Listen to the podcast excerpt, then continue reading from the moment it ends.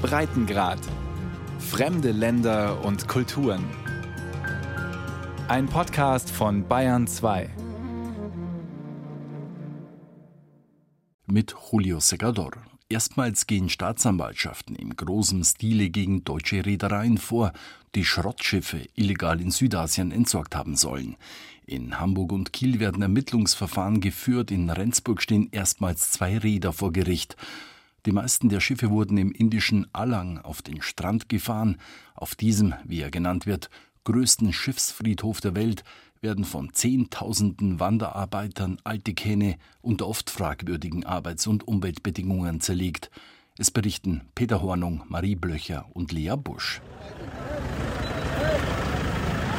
Alang am Indischen Ozean, ein Ort, der eigentlich nur aus zwei Straßen besteht. Der Landstraße, die zum Strand hinführt, und der kilometerlangen Straße am Strand entlang, mit gut 100 Abwrackwerften, auf denen die Schiffe dieser Welt zerlegt werden.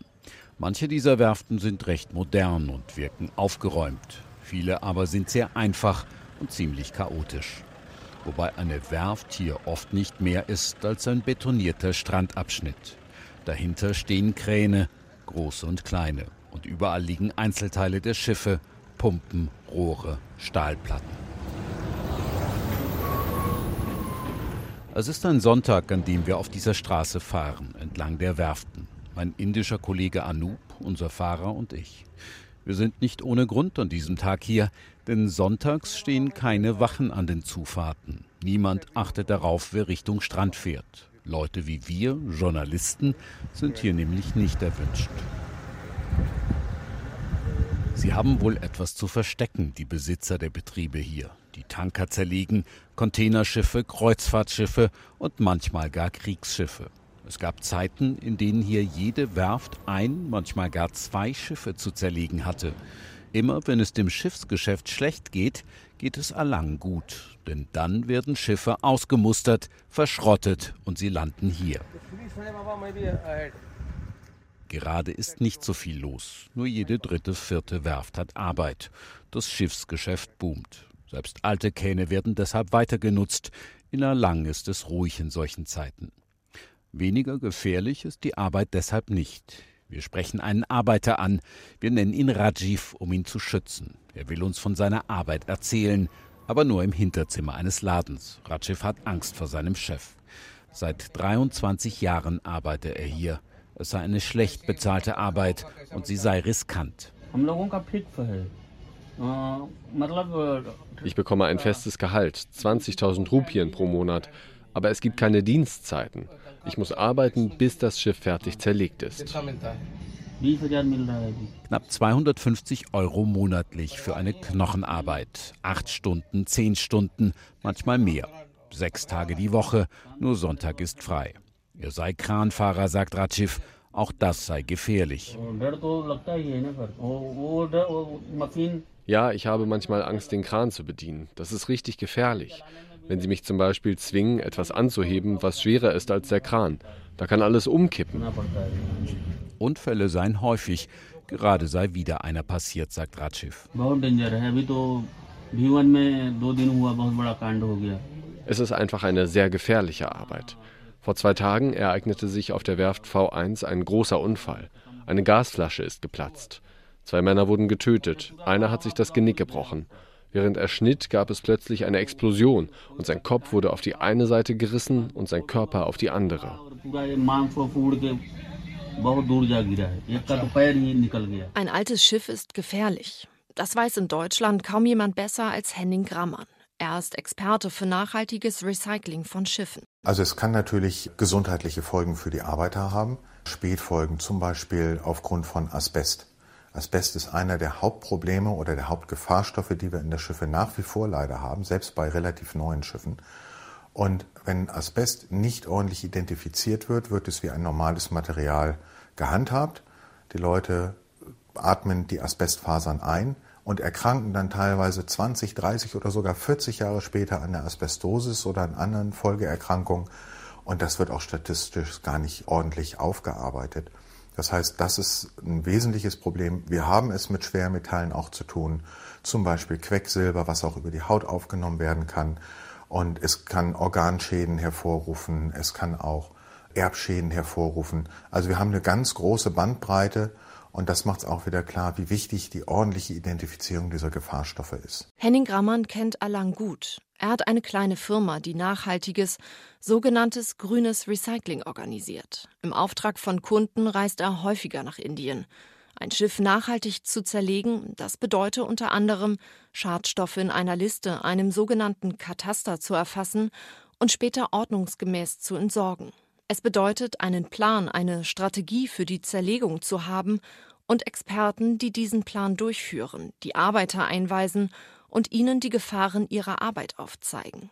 Von einer solchen nachhaltigen Entsorgung sei die Branche heute noch weit entfernt, sagt Grammann. Weit mehr als 90 Prozent aller Schiffe werden direkt an einen Recycler ohne irgendwelche vorbereitenden Maßnahmen verkauft. Kein Gefahrstoffkataster, keine Reinigung, so wie es gerade irgendwo ist.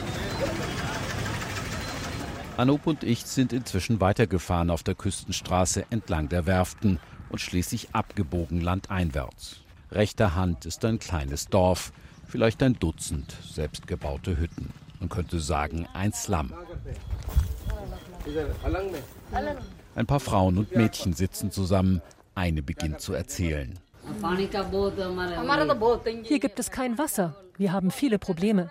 Trinkwasser ist auch schwierig, also gehen wir zu einem nahegelegenen Teich, um Wasser zu holen. Ein weiteres Problem sind die Toiletten. Wir gehen auf die Felder, um unser Geschäft zu machen. Was können wir tun? Die Toiletten, die der Staat gebaut hat, die sind schmutzig, weil es kein Wasser gibt.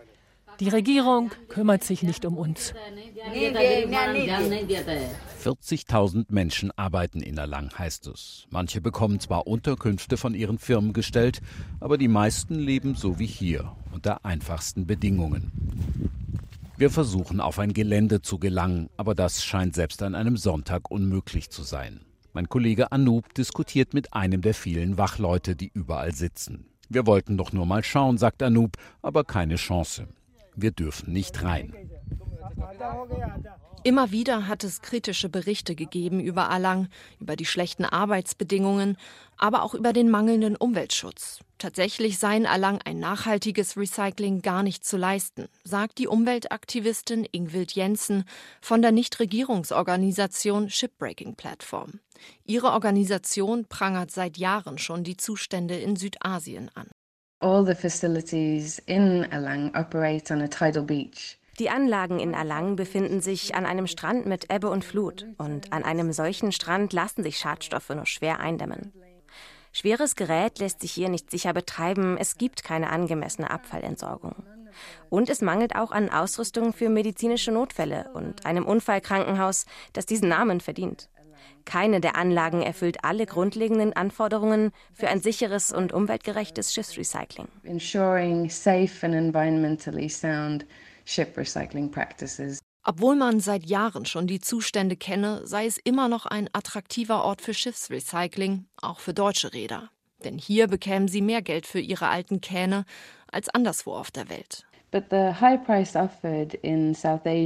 der hohe Preis, der in Südasien geboten wird, ist auch damit verbunden, dass man am ordnungsgemäßen Management von Schadstoffen spart, an einer angemessenen Infrastruktur und an den Arbeiterrechten. All das ermöglicht es den Schiffseignern, viel höhere Preise zu zahlen als das, was von Schiffsrecyclern in Europa oder in der Türkei angeboten werden kann. Uh,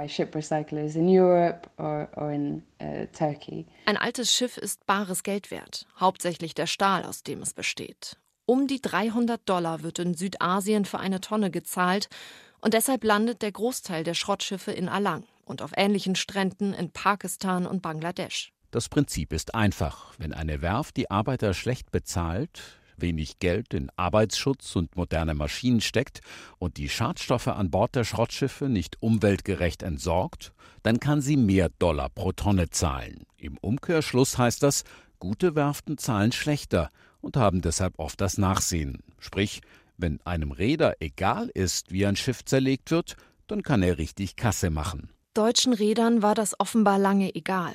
Vor fünf, sechs Jahren war der Strand von Erlang voll von Schiffen. Das zeigt eindrucksvoll ein Satellitenbild vom März 2017. Von knapp 100 Schiffen hatte ein Viertel zuvor deutscher Eigner. Der Grund? Es gab damals zu viele Schiffe für einen schrumpfenden Markt. Hinzu kämen Firmenpleiten. Der Schrott landete schließlich in Südasien, sagt Ingwild Jensen. Die deutschen Reeder sind in den Listen der Schrottschiffe von 2016 und 2017 ganz oben. Die Flotte wurde damals radikal verkleinert und viele dieser Schiffe wurden abgewrackt oder verkauft. Deutsche Reeder haben sich ganz klar lieber für höhere Gewinne entschieden als für eine nachhaltige Entsorgung. Im Dezember 2016 endete hier auch die Reise der Westerham, ein Containerschiff einer Reederei aus Rendsburg in Schleswig-Holstein, für das sich nun auch deutsche Staatsanwälte interessieren. Stichwort illegaler Abfallexport. Die Westerham hatte Anfang November 2016 in Bremerhaven losgemacht. Nach lediglich einem Stopp im ägyptischen Port Said fuhr sie nach Alang, wo sie am 30. Dezember eintraf. Drei Monate später war nur noch die Hälfte von dem Schiff übrig. Auf dem Satellitenbild sieht man den grünen Rumpf der Westerham. Von oben sieht sie ein bisschen aus wie ein halbes Krokodil.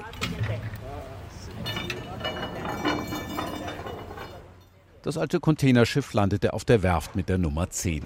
Sie gehört dem Unternehmen Sri Sai Baba.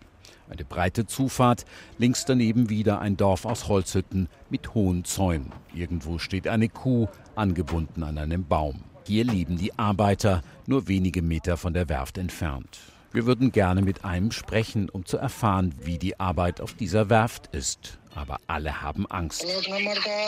Einer spricht dann doch, allerdings nur später und am Handy.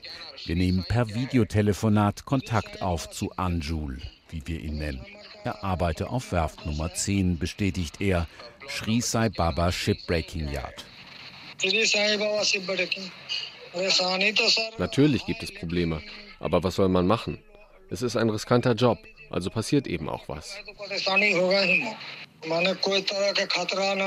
Wenn wir eine Arbeit machen, die lebensgefährlich ist, tragen wir Masken und sichern uns mit Gurten, um die Risiken zu minimieren. Andere Firmen machen ständig Druck und versuchen das Maximum rauszuholen. Aber diese Firma hier ist da etwas besser. Nach hiesigen Maßstäben könnte man sagen, eine ganz gute Werft. Es gibt weitaus schlechtere. Sicherheitskleidung und Schuhe würden bei Sri Sai Baba gestellt. Woanders müsse man sich so etwas selbst kaufen. Trotzdem, sagt Arbeiter Anjul, gehe es ihm nicht gut nach den vielen Jahren hier in Alang. Mit der Gesundheit geht es ständig bergab, wenn man hier arbeitet. Wir haben kein gesundes Essen. Die Luft ist verschmutzt und salzig. Und beim Schneiden atmen wir giftige Dämpfe ein, selbst wenn wir eine Maske tragen.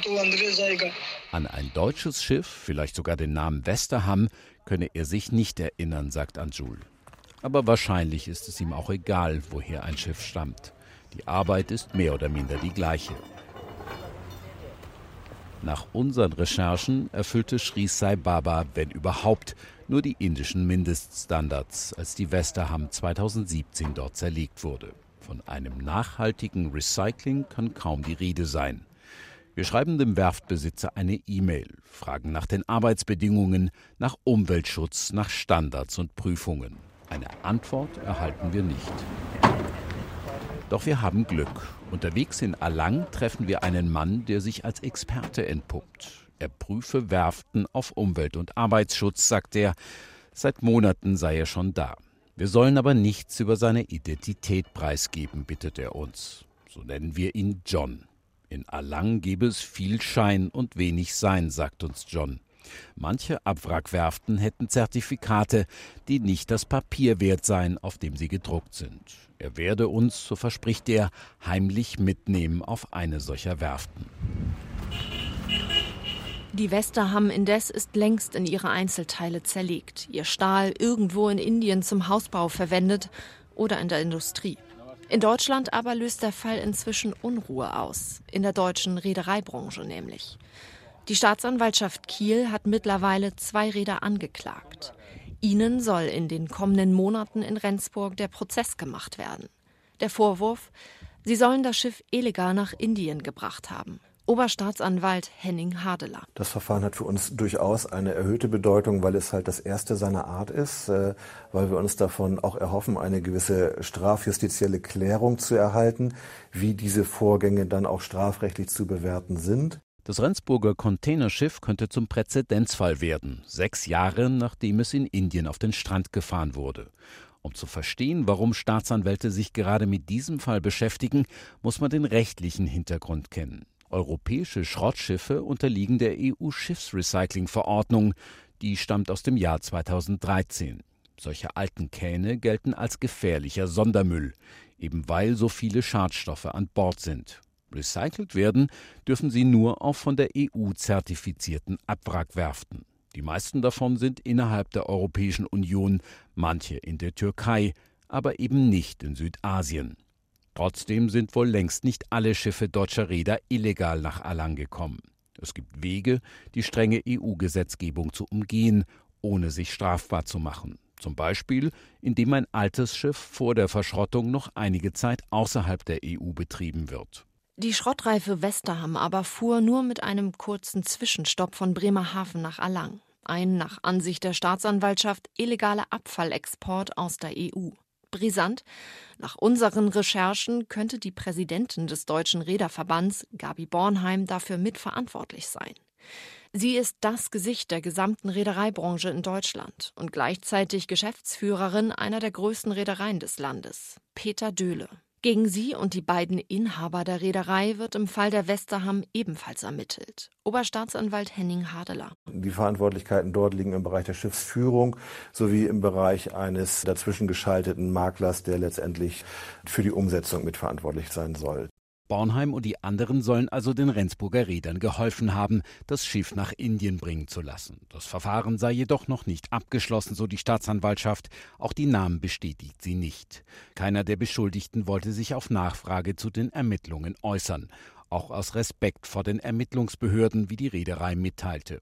Man kooperiere vollumfänglich mit Polizei und Staatsanwaltschaft und sei an einer zügigen Klärung der im Raum stehenden Vorwürfe sehr interessiert. Schiffsrecycling sei, heißt es in einer schriftlichen Stellungnahme, eine äußerst komplexe und insbesondere juristisch anspruchsvolle Materie. Der Verband deutscher Räder, dessen Präsidentin Gabi Bornheim ist, wirbt zwar auf seiner Internetseite für grünes Schiffsrecycling, man könne, so der Verband in einem Schreiben, Zitat, allerdings unseren Mitgliedern, wie jeder andere Verband, auch nur ein Verhalten empfehlen, sie aber nicht dazu verpflichten. Die Staatsanwaltschaften im Norden jedenfalls werden sich den Fall der Westerham genauestens anschauen und besonders den Prozess in Rendsburg. Sie selbst nämlich führen Ermittlungsverfahren in ähnlichen Fällen. Dabei geht es auch um weitere Schiffe, die auf jenem Satellitenbild von 2017 zu sehen sind und die womöglich illegal nach Alang gebracht wurden. Die juristische Aufarbeitung der deutschen Schrottexporte nach Südasien hat also gerade erst begonnen.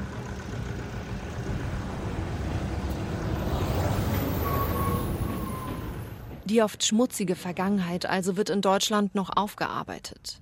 Wie aber sieht die Zukunft des Schiffsrecyclings aus? Eine bessere Zukunft. Es gebe in Allang bereits Unternehmen, die auf europäischem Niveau arbeiteten, sagt Recycling-Experte Henning Grammern. Dennoch müsse man genau hinsehen, denn es gehe nicht nur um Papiere, um Zertifikate. Es gibt ganz klar Vorreiter. Es gibt wenige, die auch unabhängig von dem Schiff, was sie jetzt gekauft haben, unabhängig von den Anforderungen des Verkäufers, wirklich gute Standards einhalten. Es gibt aber auch welche, die haben sich zertifizieren lassen, waren zum Zeitpunkt des Audits oder der Zertifizierung vielleicht auch auf dem richtigen Standard aber lassen es dann sehr gerne schleifen, um diese Mehrkosten zu vermeiden und agieren dann quasi rein kommerziell, aber nicht mehr nachhaltig oder im Sinne des Arbeits- und Umweltschutzes. Noch können Schiffe europäischer Reedereien nicht ohne Tricks und oft nur auf Umwegen nach Südasien gebracht werden. Damit europäische Schiffe regulär hier zerlegt werden können, müsste die EU ihre Gesetzgebung anpassen, was noch einige Zeit dauern dürfte. Darauf setzt die deutsche Reedereibranche ihre Hoffnungen, auch weil die Kapazitäten dringend gebraucht werden. Nach den Schätzungen des Verbands deutscher Reeder muss bis zum Ende des Jahrzehnts ein großer Teil der deutschen Handelsflotte erneuert werden. Viele Schiffe werden also verschrottet. Doch nachhaltiges Schiffsrecycling spiele bei den deutschen Rädern noch immer eine untergeordnete Rolle. Die Frage ist immer, inwiefern wissen die Reedereien überhaupt, was Recycling ist? Was passiert da? Was sind die Risiken? Was sind die Gefahren? Es fehlt komplett ein Verständnis für den Lebenszyklus Schiff. Wenn ein Schiff gebaut wird, wird genau festgeschrieben, wie dieses Schiff zu bauen ist, mit welchem Equipment, was dann wirklich nachher die Eigenschaften dieses Schiffes zu sein haben. Das ist Vertragsgegenstand. Und für die meisten hört die Lebensphase eines Schiffes auf, wenn es verkauft wird. Und es kümmert sich keiner mehr wirklich darum, was passiert eigentlich im Recycling. Was passiert mit den Sonderabfällen? Wie gut sind die Arbeiter trainiert und geschützt? Wie groß ist das Gefährdungspotenzial, dass irgendwelche schädlichen Stoffe austreten, etc. pp. Dennoch, wenn man Schiffsrecycling richtig betreibe, dann sei es eine gute Sache. Wir fokussieren immer das, das Böse, das Schlechte, die Gefahrstoffe und auch natürlich die Risiken. Wir müssen uns aber auch überlegen, dass zigtausend Tonnen von Stahl weiter und wiederverwendet werden. Also wir reden hier wirklich über ein Recycling und das mit einer Quote, wo viele andere Industrien gar nicht, nicht mal in die Nähe kommen. Umweltaktivistin Ingvild Jensen aber ist der Ansicht, dass ein gutes Recycling in Indien noch lange unmöglich sein dürfte. Ein Strand, ob betoniert oder nicht, könne nicht mithalten mit richtigen Abwrackwerften, wie es sie in der EU oder in der Türkei gäbe. Ramping large vessels up on tidal mudflats to be taken apart. Große Schiffe auf dem Strand zu zerlegen, ist nicht nachhaltig. Es ist keine Methode, die in Deutschland oder einem anderen EU-Mitgliedsstaat erlaubt wäre. Eine der wichtigsten Voraussetzungen für einen nachhaltigen Betrieb ist die Nutzung einer geeigneten Plattform, die Schadstoffe eindämmt, sichere Arbeitsbedingungen gewährleistet und wo schwere Kräne sicher stehen können. Außerdem müssen sie über geeignete Kapazitäten für den sicheren Umgang mit allen Gefahrstoffen verfügen, die sich in einem Schiff befinden. Ich denke, die europäischen Eigner müssen sich auch darüber im Klaren sein, dass das internationale Recht die Verwertung von Gefahrstoffen in Entwicklungsländern verbietet. Denn genau dort besteht die Gefahr, dass diese Stoffe auch Schaden anrichten. Die Umwelt wird geschädigt, die Arbeiter werden geschädigt, die lokalen Gemeinschaften werden geschädigt. Es ist also leider noch ein langer Weg, bevor Schiffsrecycling in Südasien als nachhaltig bezeichnet werden kann.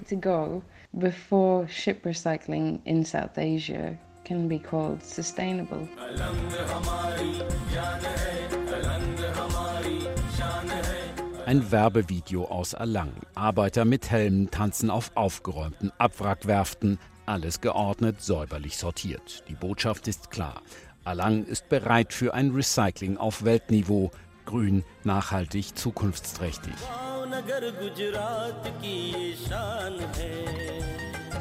Gerne hätten wir mit dem Verband der Schiffsrecycler darüber gesprochen. Doch als wir ihnen einen Besuch abstatten wollten, hatten sie schlicht keine Zeit für uns. Ja. Wie lange der Weg Alangs zu einem nachhaltigen Recycling noch ist, sehen Anoop und ich, als wir es doch noch auf eine Werft schaffen. John, der Experte, der die Unternehmen in Alang prüft, er schmuggelt uns aufs Gelände.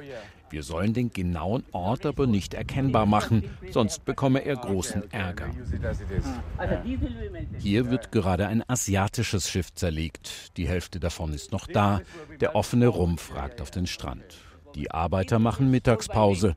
Wir klettern auf schmalen Stegen und Stahlleitern auf das Schiff. Alles etwas wackelig, vielleicht auch gefährlich. Oben können wir in die offene Maschine hineinschauen, den freigelegten Antrieb des Schiffes. Wir sind beeindruckt von der Technik und von der Arbeit, die hier geleistet wird. Doch was wir nicht sehen, ist, wie man hier tatsächlich arbeitet. Das sei das eigentliche Problem, sagt John. Auf dem Papier stünde diese Werft gut da in Sachen Umwelt- und Arbeitsschutz. Das Unternehmen könne einige Zertifikate und Prüfungen vorweisen. Dennoch werde oft kopflos und chaotisch gearbeitet, sagt er, der Schrott unsortiert irgendwo hingekippt. Es gebe keine Sicherheitskultur der Führungskräfte und kein Gefahrenbewusstsein bei den Arbeitern. Prüfungen aber seien nichts wert, wenn jeder mache, was er wolle, sobald die Prüfer wieder weg sind. Wenn man so arbeite, habe Schiffsrecycling in Erlang aber keine Zukunft, so das bittere Resümee des Experten. Schrottschiffe in Indien, eine Reportage von Peter Hornung, Marie Blöcher und Lea Busch, Redaktion Julio Segador. Mehr Breitengrad-Reportagen können Sie jederzeit kostenlos als Podcast nachhören, zum Beispiel in der ARD Audiothek.